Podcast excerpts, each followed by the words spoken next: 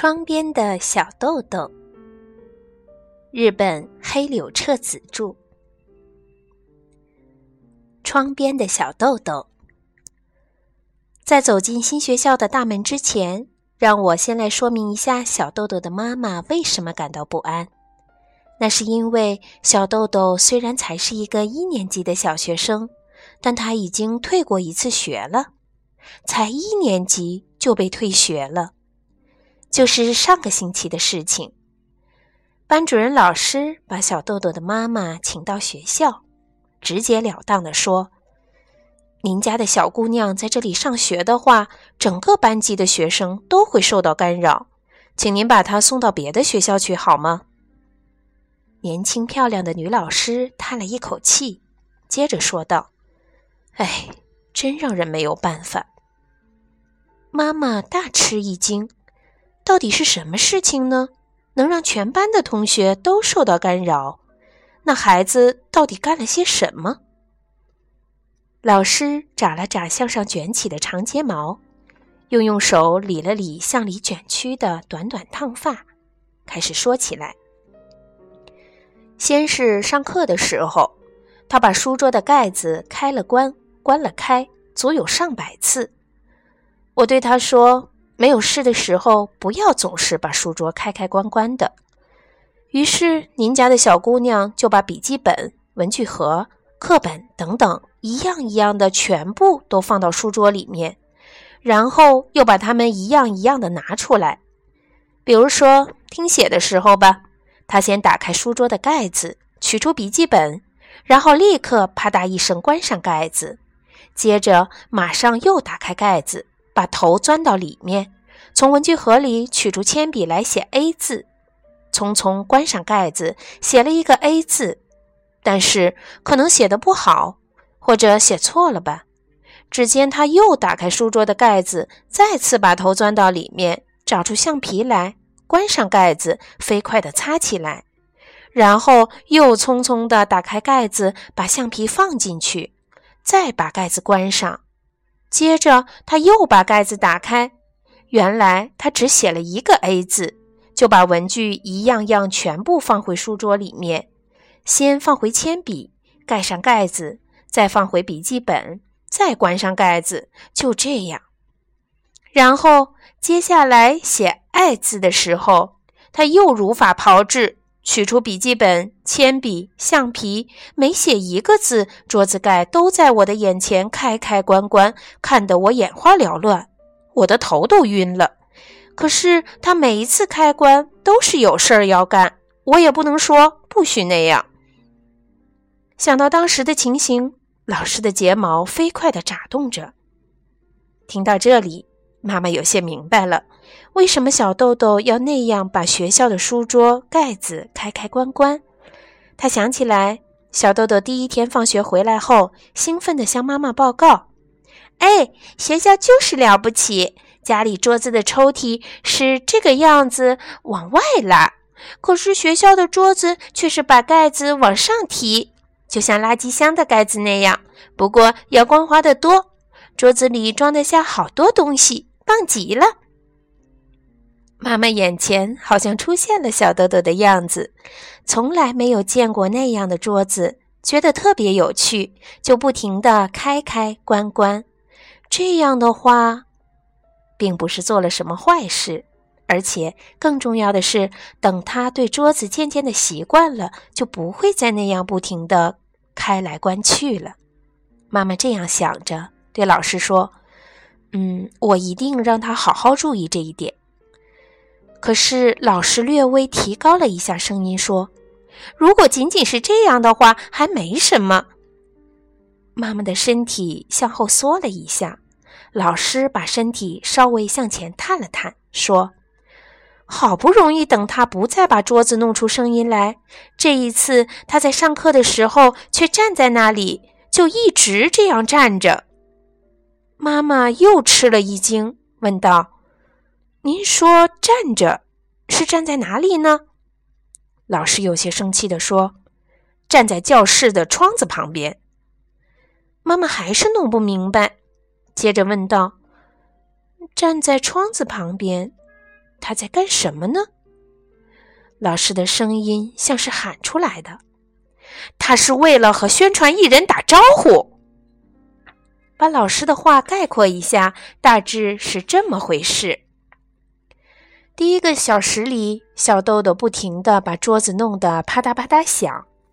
这之后，他就离开桌子，站到窗边往外看。老师想，能够不出声音已经很好了，愿意站在那里就站着吧。哪知道小豆豆突然朝外面大声叫道：“宣传艺人！”原来这间教室的窗子对小豆豆来说非常幸运，而对老师来说却很不幸。窗子在一楼，而且正对着大路，和大路的分界只是一排矮矮的绿色灌木篱笆，所以小豆豆可以轻而易举地和路上的行人说话。就这样，过路的宣传艺人们听到招呼，就来到了教室跟前。小豆豆高兴地对教室里的学生们叫道：“他们来啦！”正在上课的小学生们呼啦一声，全部向窗子拥去，嘴里都大叫着“宣传艺人”。接着，小豆豆对艺人们恳求道：“哎，给我们表演一个吧！”艺人们经过学校的时候，本来是把乐器声都停下来了。可是难得小学生们这么恳求，他们就又开始了盛大的演奏。顿时，单簧管呐、筝啊、鼓啊，还有三弦什么的，一起响了起来。这时候，老师怎么办呢？除了一个人站在讲台上等着演奏告一段落之外，实在没有别的办法了。老师只能安慰自己：忍耐一下吧。只要等一支曲子演奏完了就好了。总算一曲终了，艺人们走远了，小学生们纷纷回到座位上。可是令人吃惊的是，小豆豆仍然站在窗边不动。老师问：“为什么还站在那里呢？”小豆豆非常认真的回答：“嗯，要是再有别的旋转艺人过来，不跟他们打招呼可不行啊。”而且刚才的艺人们又回来的话，我不在怎么行呢？这下子您知道他为什么没法上课了吧？说着说着，老师有点激动起来。妈妈也觉得，的确这样的话让老师很为难。这时候，老师又把声音提高了一点，说：“还有。”妈妈不禁又惊讶又羞愧，向老师问道。还有别的？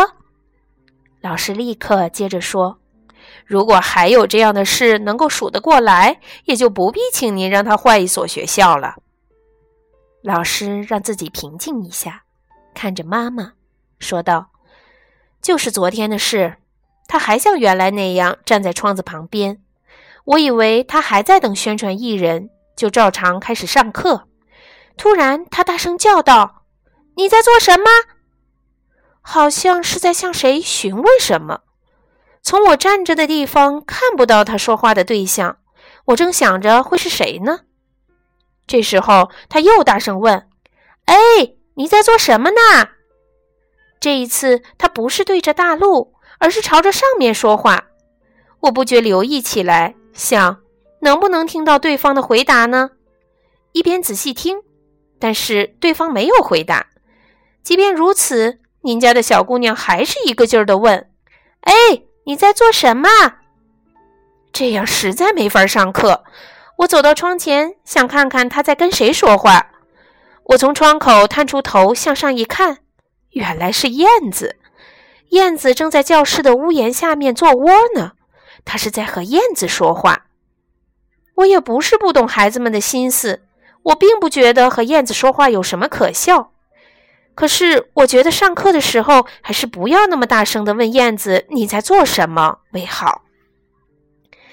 还没等妈妈开口道歉，老师又接着说：“还有这么一件事儿，第一次上美术课的时候，我说请大家画一面国旗，别的孩子都在绘图纸上画了太阳旗，可您家的小姑娘却开始画军舰旗，就像朝日新闻上那样。”我想他既然画了这个，那就画吧。可是他突然开始在旗的周围画上了好多穗子，那穗子就是在青年团之类的旗上缀着的那种。即便这样，我想也罢了。他可能是在哪看到过这种穗子吧？可就在一转眼的功夫，他把黄色的穗子一直画到了书桌上。本来绘图纸上画的旗子就差不多满了，没有什么地方来画穗子了。可他还是用黄色的蜡笔痴痴地往上画穗子，穗子漫过了绘图纸。把纸拿开以后，桌子上便留下了深深的黄色的锯齿痕，无论怎么擦都弄不掉。还好，锯齿痕只在三个方向有。妈妈的身体向后缩去，急急地问道：“只有三个方向？”老师看上去已经有些疲惫了，但还是很亲切地说：“左边画的是旗杆。”所以旗子留下来的锯齿痕只在三个方向有。妈妈稍微松了一口气，说：“啊，那么说只有三个方向。”老师用非常缓慢的语气，一个字一个字地说：“但是旗杆的一端还是跃出了绘图纸，留在了桌面上。”接着，老师站了起来，很冷淡地结束道：“而且。”不仅我一个人感到麻烦，隔壁一年级的班主任老师也觉得很受干扰。妈妈不得不下决心了。确实，这样的话太影响别的学生了。看来只能再找一所小学，把小豆豆转过去了。想办法找到一所能够理解这个孩子的性格的学校，能够教会他和大家一起学习就好了。就这样，妈妈开始四处奔波，寻找新的学校。这次要去的新学校就是妈妈刚找到的。妈妈没有告诉小豆豆这次退学的事情，因为即便和小豆豆说了，他恐怕也不会理解自己做错了吧。而且，如果小豆豆因为退学这件事在心里留下自卑的情节，那就不好了。等他长大以后，再找个机会告诉他吧。妈妈这样决定了，只对小豆豆说：“我们去一个新的学校看看吧，听说那里很不错呢。”小豆豆稍微想了想，说：“嗯，去也行。”妈妈心想：这孩子现在在想些什么呢？莫非他已经隐隐约约地感觉出自己已经退学了？但一转眼。小豆豆就扑到妈妈的怀里，问：“哎，新学校里也会有很棒的宣传艺人路过吗？”总之，就这样，小豆豆和妈妈向新学校走去。